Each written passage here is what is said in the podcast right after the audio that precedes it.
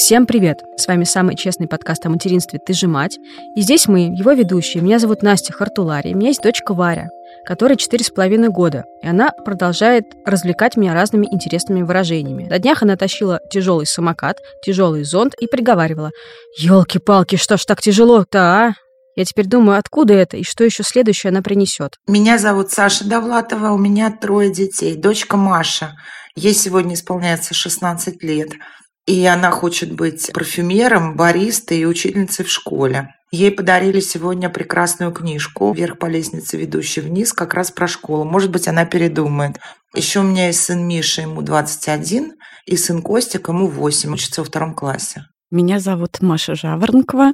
У меня пятеро детей. Дочь Ася 22 лет, Федя 17 лет, Глеб 12, Юра 10 и Леня 8. И недавно мы нашли рисунок Федора, который он рисовал где-то в первом классе. И там идет такой гусар и тащит какие-то непонятные мешки и подпись под рисунком «Как тяжело». В прошлый раз мы говорили о социализации и подростках, а сегодня мы поговорим даже не знаю, с какой стороны к этому поступить, потому что это, правда, очень тяжелая и непростая тема в том плане, что мне кажется, что с этим сталкиваются все.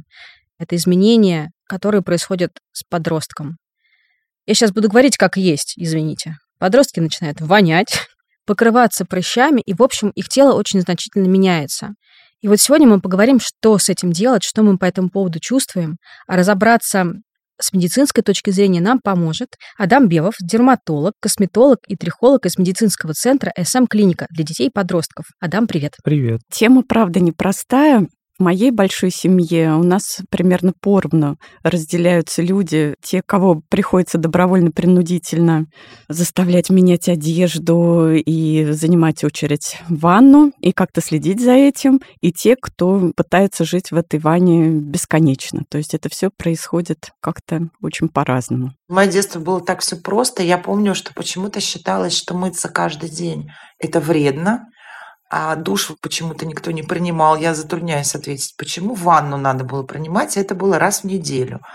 Голову у меня были длинные волосы, и вот все себя тщательно ты мыл раз в неделю. Остальное время ты как там мывал лицо, подмышки, наверное, и ну, какая-то гигиена с подмыванием была. Я что-то этого не помню.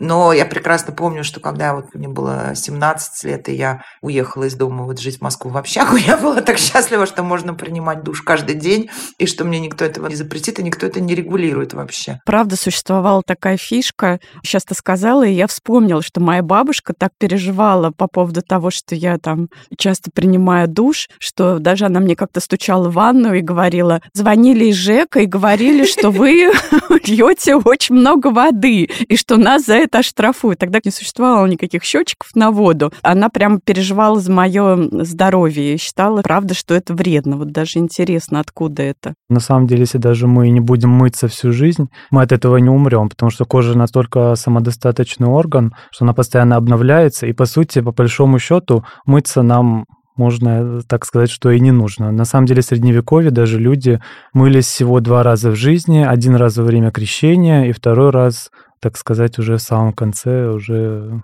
когда нужно было ложиться в другое место.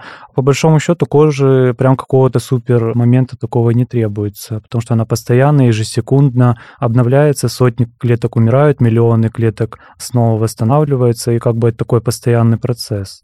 То же самое касается и ногтей, и волос. В общем, это все как производные кожи тоже постоянно обновляются, и в общем, такой интересный медицинский факт. Но, конечно, это больше все связано с э, нашей окружающей средой, потому что мы живем уже, ну, не в средневековье, у нас тут много всяких дополнительных факторов экологических, которые оседают, естественно, на коже, плюс много косметических средств. В общем, ну, только из таких каких-то соображений, больше сказать, гигиены и общественного порицания сейчас это делается, потому что раньше какой-то необходимости в этом не было, и люди этим особо и не занимались, и не комплексовали. Может быть, все неплохо, но просто давайте так, грязная голова воняет, грязное тело воняет. Мы живем в обществе. Да, мы не хотим сами нюхать своих детей вонючих. Мне так стыдно, что я это произношу, но это правда. Ну и мы не хотим, чтобы нам другие люди говорили, что от наших детей воняет. Получается, вопрос не здоровья, а скорее гигиены, а вопрос эстетический, социально, общественный, ну что-то такое совершенно из другой области. Хотя, я честно скажу, я маниакально заставляю Варю все время мыть руки с улицы, после улицы, перед едой. А потом я задумываюсь, а зачем? Мне кажется, это вот ковид нам подарил. Я на это раньше вообще внимания не обращала, а теперь у меня даже Костик, он всегда, когда приходит с улицы, без всяких напоминаний, он идет и моет руки. И мне кажется, это два ковидных года, вот это нам принесли. Это немножко относится к другой истории, потому что через руки передается множество инфекций, а руки связаны с питанием, с другими какими-то манипуляциями с телом, в том числе можно руками почесать глаз, грубо говоря. Это больше связано именно с такой, с эпидемиологией, с инфекционными болезнями болезнями. Ну и, конечно, гигиена – это важный момент. Но то, что я имею в виду, то, что касается кожи и мытья, купания, это все на самом деле больше такие стереотипы именно характерные для человека. Ну, я имею в виду то, что с физиологической, с медицинской точки зрения, если мы не будем мыться всю жизнь, ничего от этого не произойдет, мы не умрем в одночасье, там и через 10 лет, и через 15, и через 30 лет. Вот, я имею в виду вот этот момент физиологический, именно то, что касается физиологии, именно строения организма и строения кожи.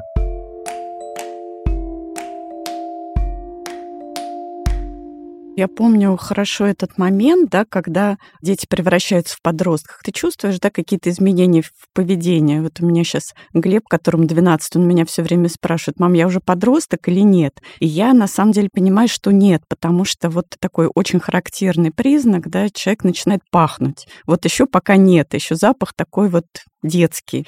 И вот когда ты уже это понимаешь, да, что вот этот запах вот не ребенка, да, не детской макушки, а что-то такое вот такое непонятное, а дети еще часто про себя этого не понимают. И даже обижаются, когда ты их гонишь в ванну или говоришь, слушай, может быть, там нужно дезодорант да, купить, подсовываешь ему. Голова еще не догоняет тело, и, конечно, да, вопрос, как об этом деликатно сказать. И когда вдруг там волосы начинают салиться, это видно, да, сразу. И когда их это догоняет, когда они понимают, что что-то со мной происходит, я даже не могу вполне этого понять. Я представляю, какой, наверное, это ну, ужас, да, ну, если об этом как-то не разговаривать, ну, и разговоры тоже не всегда помогают. Наверное, отчасти я вот сейчас понимаю подростков, потому что я сейчас нахожусь, да, в таком возрасте, мне 46 лет, да, когда я тоже переживаю, да, какие-то возрастные изменения, я вижу там, как меняется моя кожа, да, меняется мое тело, что мне там нужен другой уход, та одежда, которая мне всегда подходила, она мне теперь не подходит. Я взрослый человек, да, у меня есть какое-то чувство перспективы, да, я понимаю, что это естественный какой-то возрастной этап. Но мне не просто, да, это переживать. А у ребенка, у которого еще такого опыта нет, это, конечно, сложно. Я помню, что у Юрки моего выпал первый зуб, и он рыдал, рыдал по-настоящему, потому что он не понимал, что этот зуб вырастет. Он думал, что это навсегда, и он будет без этого зуба всю жизнь. А тут и какие-то прыщи, да, вырастают, что-то у тебя растет, и ты себя не узнаешь в зеркале. И когда ты ребенку говоришь, все нормально, пытаешься его как-то ободрить, да, поддержать, он говорит, ты мне это говоришь просто потому, что ты меня любишь. А на самом-то деле я знаю, что хуже человека на свет не родилось, в зеркало на себя смотреться невозможно. То есть накануне вечером тебе все уши прожужжали про то, как пройдет следующий день, какая будет встреча, будет вечеринка, как ты встретишься с друзьями, и вдруг на следующий день все эти планы летят, потому что у тебя вскочил какой-нибудь прыщик на носу, и ты вообще не можешь с этим справиться, у тебя лежат горы одежды, которые примерялись, но они им не подошли, и вместо какой-то радости получаются слезы, истерики, жизнь пошла под откос. Это, конечно, очень сложно очень сложно, и родителю это наблюдать тоже, хотя это очень понятно. Но такое ощущение, что нет таких слов, которые ты можешь сказать, и они как-то сработают, да, которые заставят человека забыть про этот прыщик и пойти туда, куда он собирался. Хочу сказать, что бывает вообще обратная ситуация, когда, грубо говоря, мама уже силком затаскивает в кабинет подростка, который с очень тяжелой ситуацией, и он, по сути, не отдает себе отчета в том, что с ним совершенно происходит.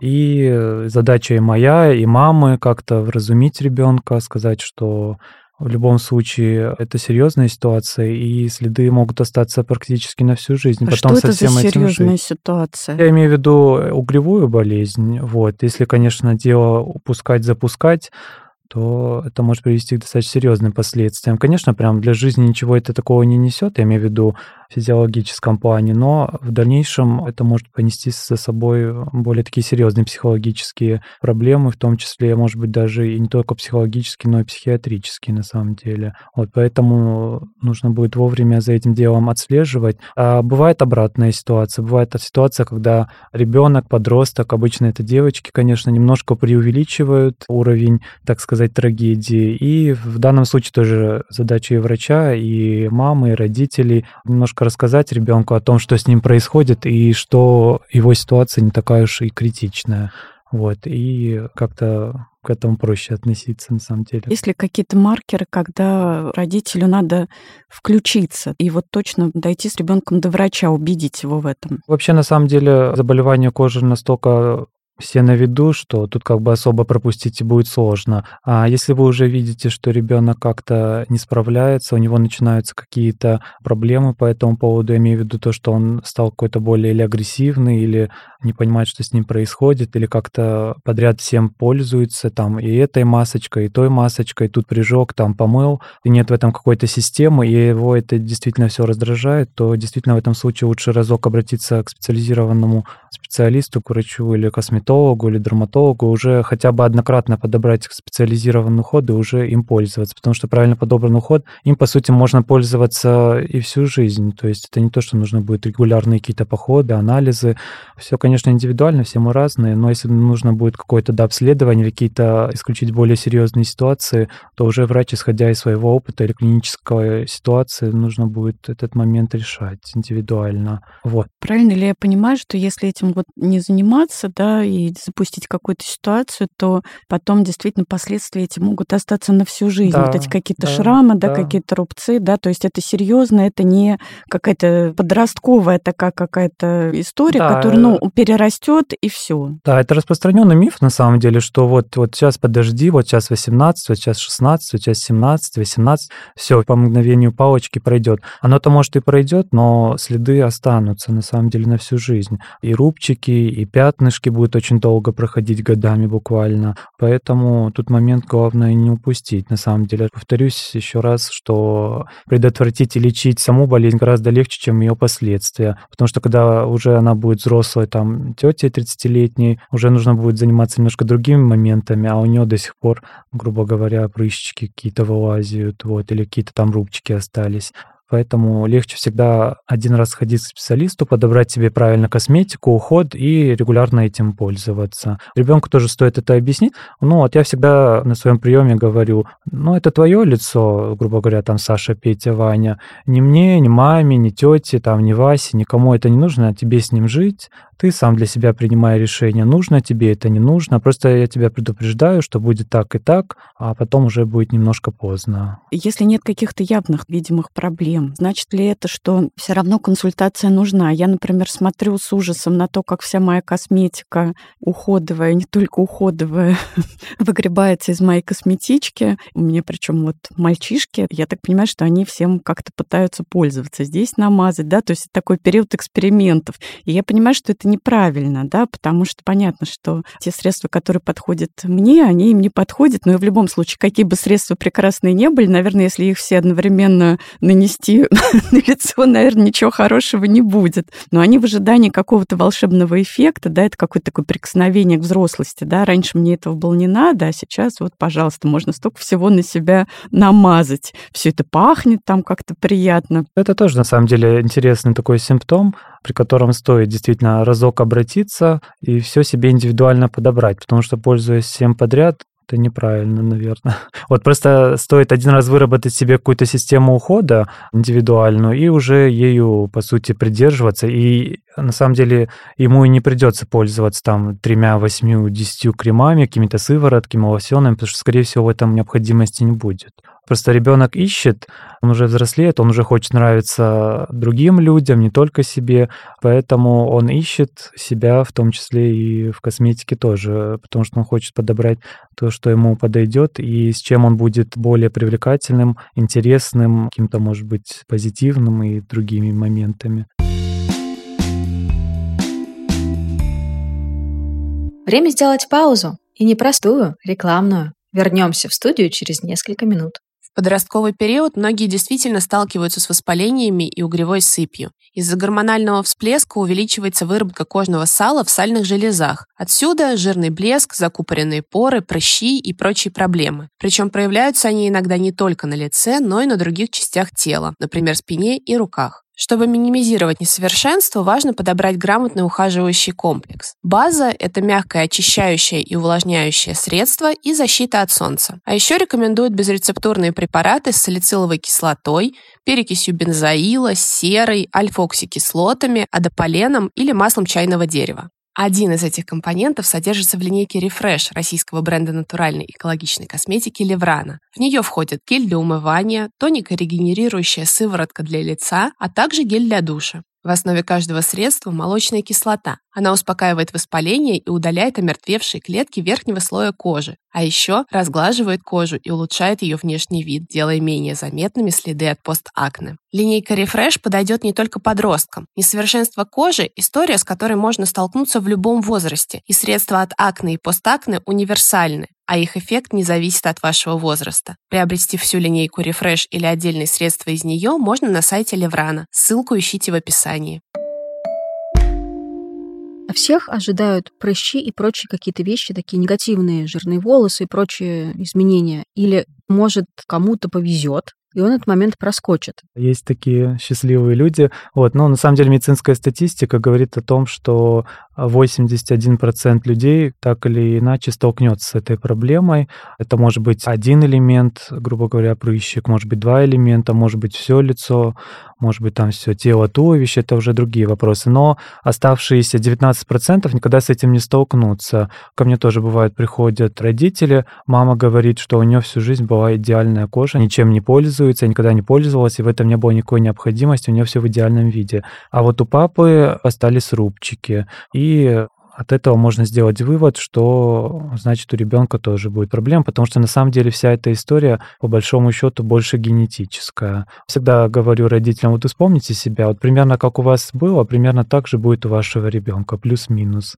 Но вообще есть такие люди, которым, по сути, не нужен никакой уход, никакое умывание, там им даже водой не нужно умываться, они все равно будет идеальное сверкающее лицо без всяких моментов. Воздержусь от комментариев, эмоций, которые я испытываю к этим людям. Но, с другой стороны, я вспоминаю себя подростком, и, в общем-то, мне повезло, у меня каких-то сильных проблем ни с угревой сыпью, ни со всем прочим у меня ничего не было. Да, было каких-то пара прыщиков, которые, конечно, казались мне огромными эверестами на моем лице, и чего я только с ними не делала. И я делала, мне кажется, просто все классические ошибки, которые нельзя делать. Сейчас будет гадость. Я и давила прыщи, я их и прижигала жестокой настойкой календулы, примочками из водки, какими-то средствами рандомно взятыми из магазина. Ну, там было написано для проблемной кожи. Наверное, относительно подходит. И точно так же было и с какими-то средствами для волос, потому что, да, там в какой-то момент появилась и перхоть. Это было середина 90-х.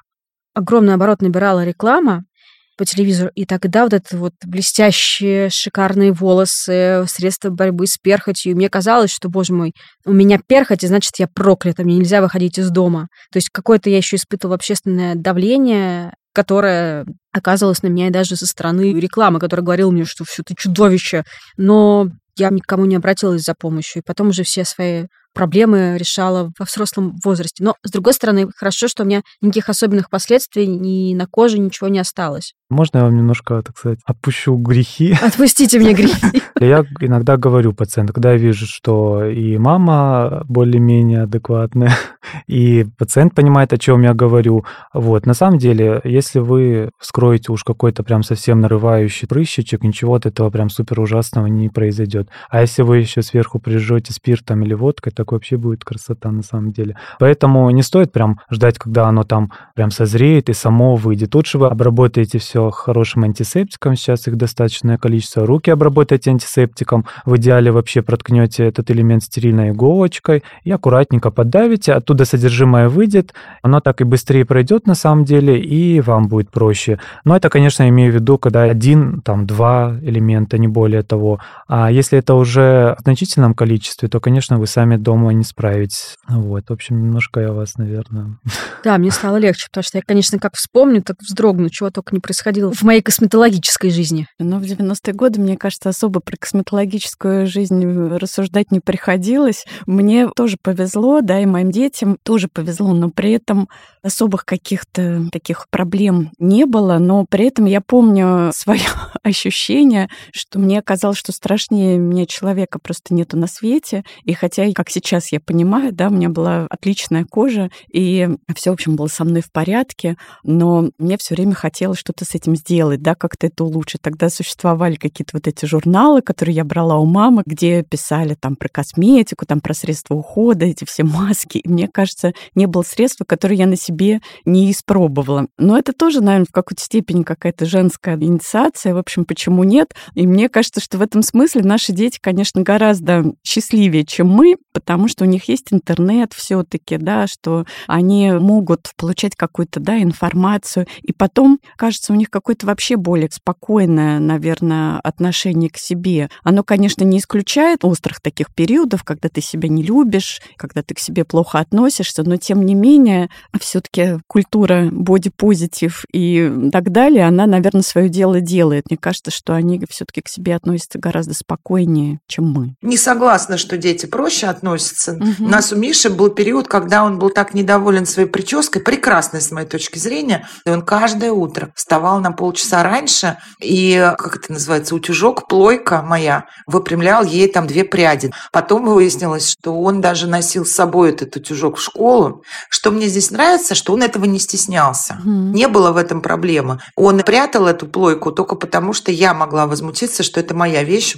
И это было довольно, ну, долго. Это был, может, учебный год, когда он этим занимался. А еще я хотела сказать, что нашим детям повезло все-таки не потому, что у них есть интернет и советы, а потому, что у них есть мы, которым, а, не разрешали косметику в детстве, не поощряли все эти эксперименты, говорили, что все пройдет само. Ну, выйдешь замуж, родишь. Я очень много этапов прошла, но что-то как-то прыщики никуда не делись. Сначала ты борешься с прыщами, а потом с морщинами, а потом совсем вместе, одновременно. У меня по-прежнему есть проблемы прыщей, которые, говорю, не прошли никогда. Я вышла замуж, никогда я родила первого, второго, третьего ребенка. У меня скоро пенсия, проблема осталась. Дети не помогают ни от чего, рода не лечат. Вот, и нашим детям в этом плане очень повезло, потому что мы готовы покупать косметику, да, мы вообще к этому относимся спокойно. Мы вообще готовы отвести их к врачу, к специалисту, да, и сами еще ведем первые, потому что мы за них переживаем, потому что они переживают, что у них что-то не так. Тут, конечно, наша заслуга. Я вот здесь с тобой прям на сто процентов согласна, потому что я переживала, когда была подростком, я страдала, я что-то делала сама, но мне в голову не приходило, самой прийти, спросить, что мне сделать, и никто не обращал на меня внимания, видя мои ну, очевидные мучения, потому что следы от моих экспериментов, я думаю, что были видны. Хотя вот на самом деле я хочу сказать, что в советское время тоже были институт красоты, они как назывались. У меня как раз была проблема большая с кожей на лице, и мне все как-то так думаю, и мама там, и бабушка, ну что, у нас только календула была, салициловый спирт, которым, по-моему, я сожгла себе кожу навсегда в итоге, и почему-то еще перекись водорода тоже где-то там присутствовала, и как-то все говорили, все пройдет, пройдет, а потом у меня была ужасная вообще травматическая история. Мы были в гостях с мамой, и там был как раз один актер, в которого, ну, все были влюблены, и я тоже. Мне уже было, может, лет 14, 13, я прям, вот мне казалось, я такая прекрасная, он такой прекрасный, ну, понятно все. А потом уже, когда мы были дома, и мама мне сказала вдруг почему-то, он ей сказал, надо сделать что-то с девочкой с лицом, так невозможно как бы жить. И это было ужасно унизительно, то, что, понимаете, я представляла, как он принц на белом коне прекрасный, да, а он, значит, такие у меня чудовищные были, значит, прыщи, что все остальное он не разглядел. И то, что мама мне это сказала, и что это обсуждали за моей спиной, это прям ужасно было болезненно. Но после этого таки моя семья собралась, отвела меня, как бы это был, ну, 88 год, например, да, то есть совсем было такое еще советское время. Отвели меня в какую-то клинику в Таллине была. Я там уходила на какие-то процедуры некоторое время. Ну, и значительная часть проблем решилась там за пару месяцев. То есть это все тоже было, это все было известно изучено. Просто действительно как-то все считали, что само. И ты тоже думаешь, вот ты когда на своих детей смотрю, ну, может, оно так пройдет, это же стратегия тоже, она часто оправданная. Ну вот с запахом пота и с детьми я уже поняла, что бы ты им ни говорил, какие бы ты им дезодоранты не подсовывал. Либо они сами как-то к этому придут, либо, возможно, что самое такое грустное, обидное, кто-то их начнет дразнить, или кто-то скажет из сверстников или в школе, да, это унизительная, опять же, ситуация. Но всегда наступает момент, когда твои подростки или предподростки не моются, не моются, им плевать, в какой они одежде, им плевать, что они в грязных носках, им вообще все равно, ты следишь за одеждой, например, хотя бы, а потом наступает момент, когда они вдруг, да, заводят свой дезодорант, выбирают его и моются и два раза в день. Ну, то есть это все равно проходит. И пахнет от них прекрасно. Я помню, у меня Аська с Федькой как-то ездили в один лагерь, и когда я их встречала на вокзале, мне Ася говорила, вот, по вечерам было так сложно пробиться в душ, и мне приходилось поздно из-за этого ложиться спать, что душ был все время занят, а в лагере они были, по-моему, две недели, что ли, а Федя говорил, а что там был душ? И вот это два разных подхода к одной и той же теме меня очень веселили. Но вот эта мальчишеская история тоже очень интересна, потому что как-то всегда казалось, да, ну в нашем подростковом возрасте, наверное, это было так, что девочки как-то они больше, да, за собой следят, мальчики меньше. Сейчас мне кажется, что это не так. Но во всяком случае я вижу так у моих детей. У меня Ася с Федей могут спокойно сидеть на кухне, обсуждать какие-то там прически, даже что делать там с своим лицом, одежду, да, выбирать, гель для волос. По поводу средств для укладки волос я уже много лет консультируюсь с Мишей. Он у нас эксперт. И прямо вот очень полезно. А вообще есть различия по уходу именно с точки зрения косметики для мальчиков и для девочек? Или это зависит исключительно только от типа кожи и каких-то еще факторов, а не от пола? Нет, конечно, нет никакой разницы, что для девочек, что для мальчиков. Это все исключительно зависит от типа кожи, от сопутствующих проблем, от переносимости, от действующих веществ в косметике. Сейчас, на самом деле, косметика, если мы говорим о дерматокосметике, она унифицированная. Я даже порой говорю, вот вы можете купить себе один крем, один гель для умывания, и себе мама, и себе дочка. В принципе, вам подойдет одно и то же средство, вам не обязательно там целую гамму, линейку покупать из 10 тюбиков. Обычно в этом, на самом деле, тоже нет необходимости. Но, опять-таки, по большому счету, тоже история из интернета, из социальных сетей, когда дети, насмотревшись там 10-ступенчатый какой-нибудь корейский уход, начинают всем этим заниматься. Умывание, тоник, обязательно пилинг, обязательно потом маска. Это все еще закрепить еще одним кремом, крем под глаза, крем туда, крем сюда, крем на губы, гамаж на губы. Просто в любом случае всегда есть даже этнические моменты, то, что подходит корейской коже, китайской коже, грубо говоря, азиатскому типу, не всегда подойдет европейскому типу кожи. И то же самое касается, если мы возьмем афроамериканца, то ему совершенно не подойдет корейская система ухода или, предположим, европейская система ухода. Поэтому как-то так тупо, грубо сказать, наблюдая за какими-то бьюти-блогерами, все копировать подряд, тоже в этом большого смысла нет. На самом деле это ведет к каким-то лишним тратам и, может быть, даже к последствиям проблем, потому что от нерационального ухода кожа может стать еще более жирной, еще более проблемной или, наоборот, более сухой, более чувствительной. На самом деле чувствительная кожа — это даже еще большая проблема, чем проблемная кожа. Гораздо легче справиться с проблемной кожей, нежели с чувствительной последствия кожи. Поэтому дети-подростки не всегда отдают себе в этом отчет. Тут задача или родителей, или врача и родителей вместе как-то объяснить ребенку, что это все немножко лишнее, что вот эта масочка не нужна, вот этот крем не нужен, тебе нужно только вот это, вот это и вот это. И по большому счету, когда дети, услышав это не из уст мамы, а из уст врача, они немножко по-другому к этому относятся. Потому что если, предположим, они придут на повторный прием через месяц, сама мама уже, когда там, предположим, ребенок или ушел, или не присутствует, сама говорит, тут, представляете, он сам уже что-то понял. Он уже сам добровольно всем занимается, вообще ему ни о чем не напоминаю. Порой действительно лучше вместе как-то скооперировавшись донести до ребенка какие-то основные моменты, то, что касается его здоровья, его внешнего вида, потому что сейчас в глобальном мире все хотят быть красивыми, все хотят быть ухоженными, никто не хочет никаких проблем, все хотят от этого избавиться ежесекундно, ежемоментно, но такого тоже не бывает. Плюс по поводу то, что касается временных промежутков, меня всегда спрашивают, ну вот сколько? Я говорю, ну, я не знаю, может быть, год, может быть, два года, может быть, всю жизнь. Вам нужно будет этим заниматься. А может быть, у вас через месяц уже, по сути, все пройдет, вам нужно будет просто поддерживать. Потому что это все очень индивидуально, никаких там сроков нету, и медицина не математика, тут невозможно как-то спрогнозировать. И вот момент по поводу родишь, все пройдет. Одно дело, когда это говорит там мама или бабушка или прабабушка, а другое дело, когда это вам скажет врач. Тут уже стоит на самом деле задуматься о квалификации, о каких-то моментах, касающихся образования врача, его тактичности, потому что сейчас на самом деле медицина приходит к тому, чтобы стать тоже унифицированной, и все заболевания сейчас сходятся к одному основному моменту, который все врачи должны по сути соблюдать. Есть определенные клинические рекомендации по основным заболеваниям. Сахарный диабет, акне, розация, любые другие болезни кожи, псориаз, где все эксперты России собрались, по сути, обсудили, грубо говоря, эту проблему, пришли к какому-то общему консенсусу, чтобы не было такого, что вы тут пошли, вам назначили это, тут сказали болтушечку, там не болтушечку, и в итоге, основываясь на мировой опыт, на клинические исследования, эксперты пришли к какому-то выводу и вот выпустили вот этот гайд, которому, по сути, все врачи должны следовать. Все гайды, которые одобрены Министерством здравоохранения, они вообще подлежат обязательному исполнению врачами, по большому счету. Есть гайды,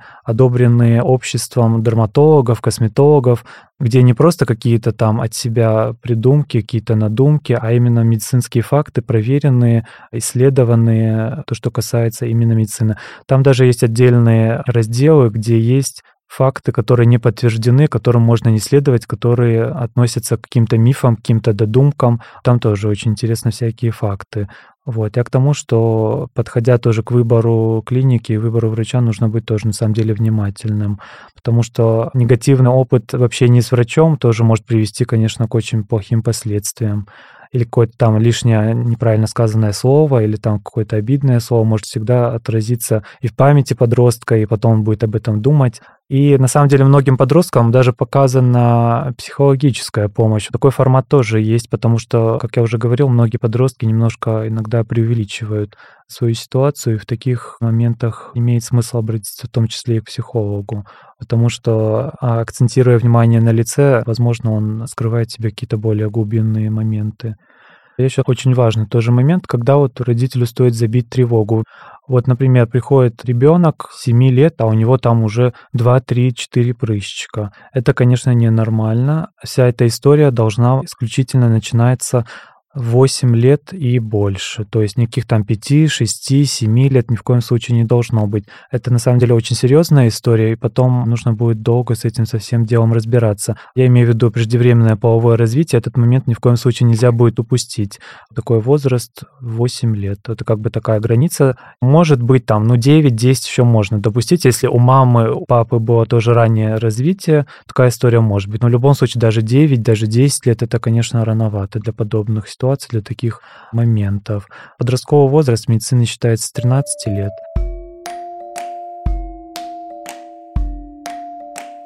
Меня еще и такой вопрос, вот если какая-то, ну, такая условная норма, да, то есть вот когда ребенок взрослеет, у него более-менее, да, адекватное отношение к себе, учитывая остроту всех этих переживаний, но его кожа не требует какого-то вмешательства медицинского. Вот есть ли какая-то программа минимум, да, которой ты как родитель можешь с ним поговорить, чтобы он на себя всю эту десятиступенчатую систему ухода, да, не применял? На самом деле очень хороший вариант сходить под ручку с ребенком, ну, даже на самом деле не обязательно в клинику, можно сходить в крупный косметический магазин. По большому счету у каждого большого бренда в косметическом магазине есть отдельный корнер, где есть специализированный консультант. Можно подойти консультанту какой-нибудь косметической линейки, которая вам лично больше нравится, и вместе с консультантом попробовать подобрать. Это на самом деле будет очень хороший вариант и для вас, и для ребенка. Это уже будет, по крайней мере, лучше, чем вы там как-то сходите и что-то там выберете, или насмотревшись в интернете, там что-то понакупаете того, чего по сути не нужно, или что принесет какой-то вред.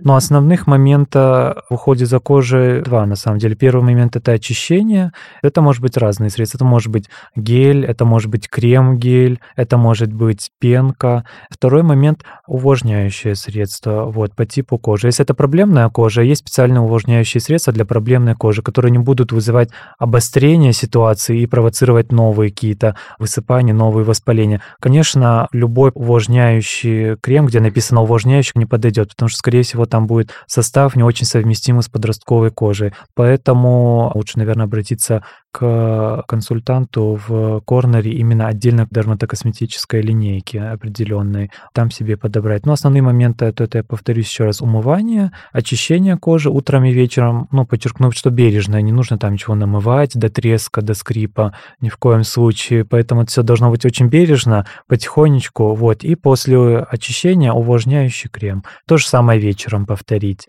Ну, и основные моменты, то, что касается гигиены, это не пользоваться полотенцем или завести отдельное полотенце для лица, а лучше все-таки пользоваться специализированными одноразовыми бумажными салфеточками косметическими.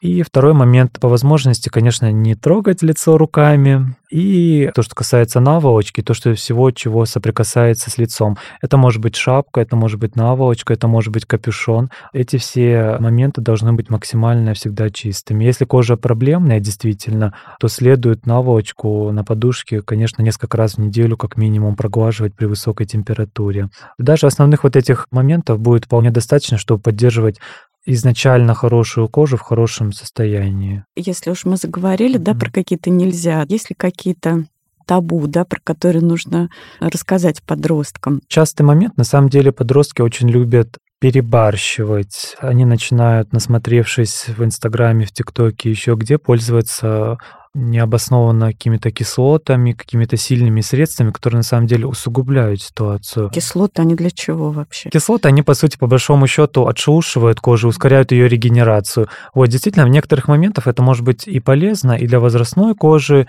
и для проблемной кожи, но это далеко не всем, это редко кому показано. Но сейчас почему-то эта история очень так приняла масштабные виды, и сейчас пациенты и подростки активно пользуются и масками, какими-то гамажами. На самом деле, в каких-то масках тоже прям какой-то острой необходимости нет. То есть, если у вас такая ситуация, которая требует маски, то вам на самом деле эти маски и не помогут, по большому счету. Поэтому лучше не тратить ни время, ни деньги, ни силы, ни нервы на это все а разок подобрать себе уход и, по сути, им пользоваться. Порой даже есть такая терапия, нулевая терапия называется, когда все отменяется, вот просто ничего не делается.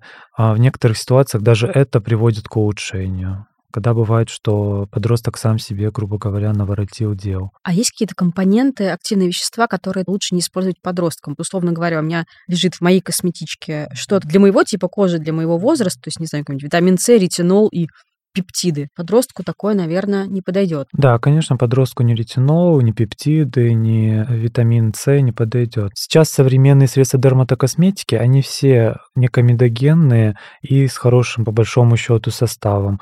Поэтому прям каких-то плохих составов сейчас на самом деле на рынке нет. Можно просто определиться со своей финансовой составляющей и со своими какими-то предпочтениями в плане именно визуальных моментов консистенции. Кто-то не любит крема, кто-то не любит сыворотки, кто-то любит полужидкие текстуры, кому-то нужны очень жирные текстуры. Поэтому лучше следует с холодной головой изначально посмотреть средства в интернете, выписать себе несколько, сходить в косметический магазин и все протестировать. Конечно, лице, наверное, не стоит в косметическом магазине тестировать, но если буквально протестировать именно консистенцию на руке, то, я думаю, в принципе, этого будет достаточно. И сам подросток, выписав там себе 10-15 каких-то определенных средств, остановится, наверное, на двух, на трех из этих десяти и этого будет вполне достаточно. История, с которой мне совершенно не удается справиться, когда ты видишь мусорные корзины в комнатах, наполненные пустыми упаковками от чипсов, шоколадок, там, газировки. То есть я, конечно, веду разговоры про то, что вообще-то это очень влияет на твою кожу, на то, как ты будешь выглядеть, но не могу сказать, что это работает. Вы затронули, кстати, очень интересный момент. Это на самом деле не какие-то там придумки, это известный медицинский факт, что действительно продукты с высоким гликемическим индексом, ну, по-русски сказать, то сладкое И второй момент. Молочные продукты действительно влияют на степень тяжести угревой болезни. Это факты, это не то, что там придумано, это все уже исследование, это действительно медицинский факт. Вот, поэтому, конечно, пациентам с такой проблемой я даю памятку с питанием, там прописано то, что не очень желательно. Там имеется в виду продукты с высоким гликемическим индексом. Это что? Это сахар, сладкое, кондитерка, мороженое. У меня такой пищевой шлак, который почему-то так любят подростки. Маш, понимаешь, проблема в том, что не только подростки. Тут ну, такое да. дело. Вопрос в количестве поглощаемого шлака. Вот. И второй момент, то, что касается, на самом деле, молока. Если подростку хочется чуть-чуть улучшить состояние лица, действительно следует отказаться от молока в чистом виде, это точно. От молочных продуктов, ну, по возможности желательно. По большому счету, без этого всего можно обойтись, и взрослому организму уже никакого смысла и толка в молоке нету. Если прям уж хочется кашу с молоком, то можно на крайний случай заменить коровье молоко молоко какое-нибудь растительное. Конечно, можно питаться всем на свете.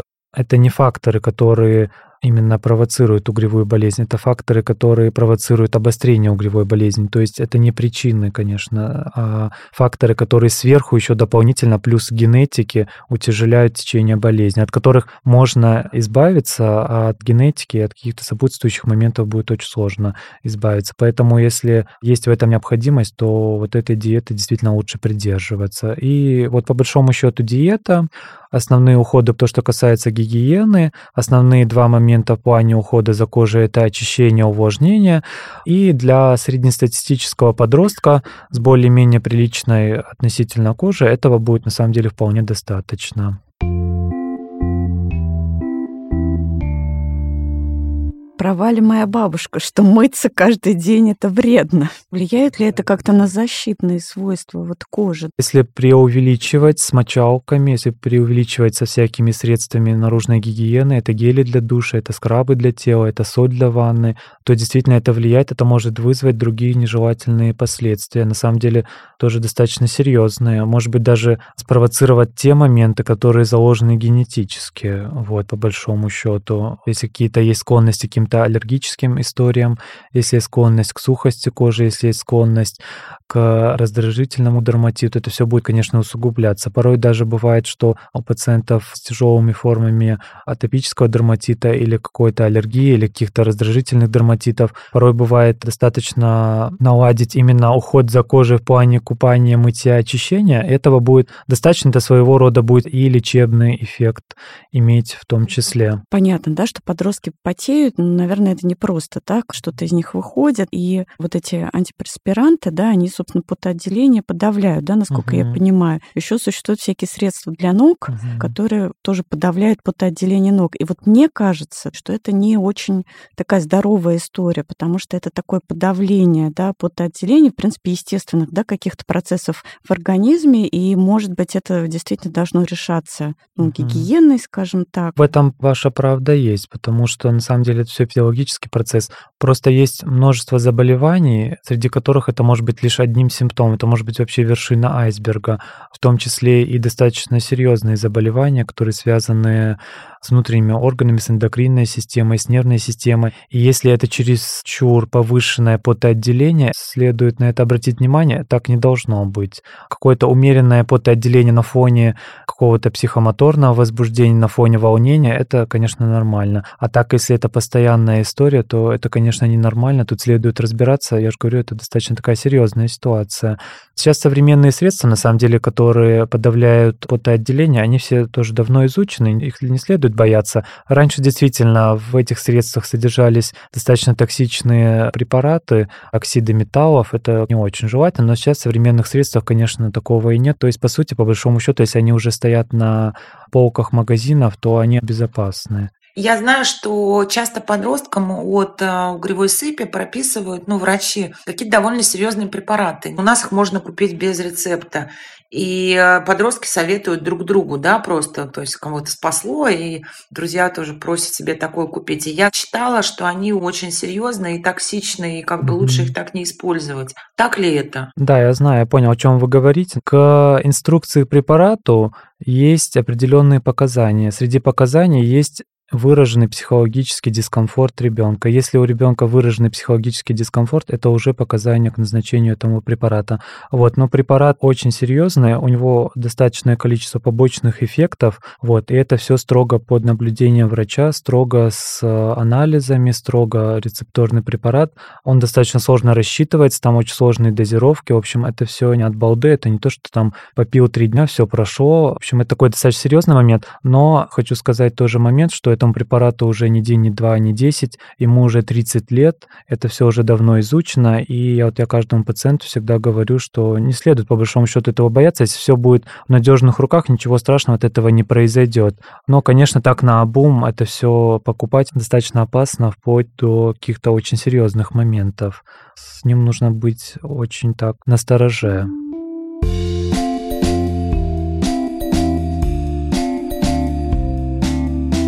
Мы ждем ваши оценки на тех платформах, где вы слушаете подкасты. Ставьте звездочки, лайки, комментируйте. Пишите письма на адрес подкаст собака техника речи студио или нам в Телеграм техника нижнее подчеркивание речи. Как все это правильно пишется, чтобы письмо наверняка до нас дошло, смотрите в описании к этому эпизоду.